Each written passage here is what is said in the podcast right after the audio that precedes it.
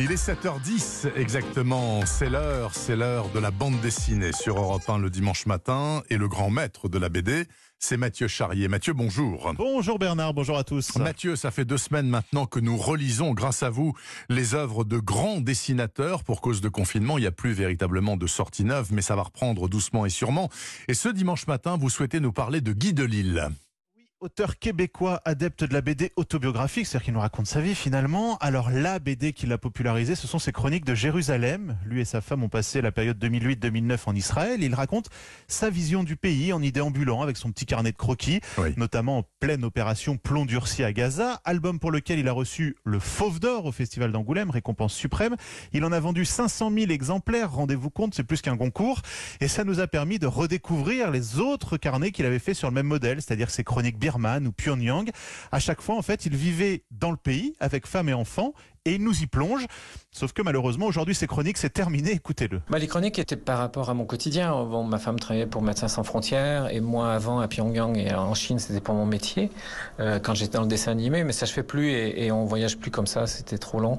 Les enfants ont grandi et maintenant, ça devenait trop compliqué. Donc, on a arrêté ce genre de, de voyage.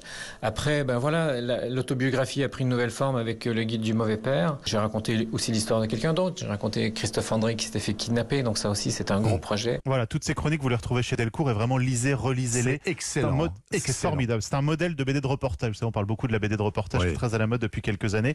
Et avec Joe Sacco, enfin, il y a plusieurs pionniers dont Guy Delisle fait partie. Et puis effectivement, il nous parlait de Christophe André. Dans l'interview, vous vous rappelez peut-être de l'histoire de cet homme responsable d'une ONG médicale dans le Caucase qui avait été enlevé en 97. Il a passé 111 jours en détention. Et Delisle l'a rencontré pour le raconter dans une BD qu'elle a aussi formidable. Vous vous sentez enfermé avec lui dans sa cellule, avec ce petit matelas posé par terre. C'est limite étouffant. Mais vraiment, c'est une bande dessinée dans la mise en scène. On est presque dans du cinéma. Ça s'appelle S'enfuir. Ça aussi, je vous le conseille. C'est édité chez Dargo. Par ailleurs, Mathieu Charrier, euh, Guy Delisle parlait dans l'interview là qu'on a écouté du guide du mauvais père. C'est quoi ça?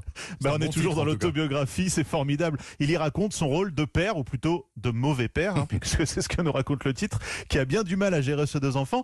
Et il y décrit notamment comment ses enfants vivent le fait d'être représentés en BD. maintenant, ils le lisent, le guide du mauvais père, et ça les fait beaucoup rire. Ils sont fans. Et euh, donc à la table, il me disait ah raconte-nous une des histoires que tu vas faire. Et euh, évidemment quand on les raconte, ça tombe à plat parce que le dessin fait c'est une différente narration. Et euh, bon j'y vais quand même, je raconte mon histoire. Ils sont là ah c'est fini, eh ben, c'est pas drôle. Et là voilà là c'est trop déprimant.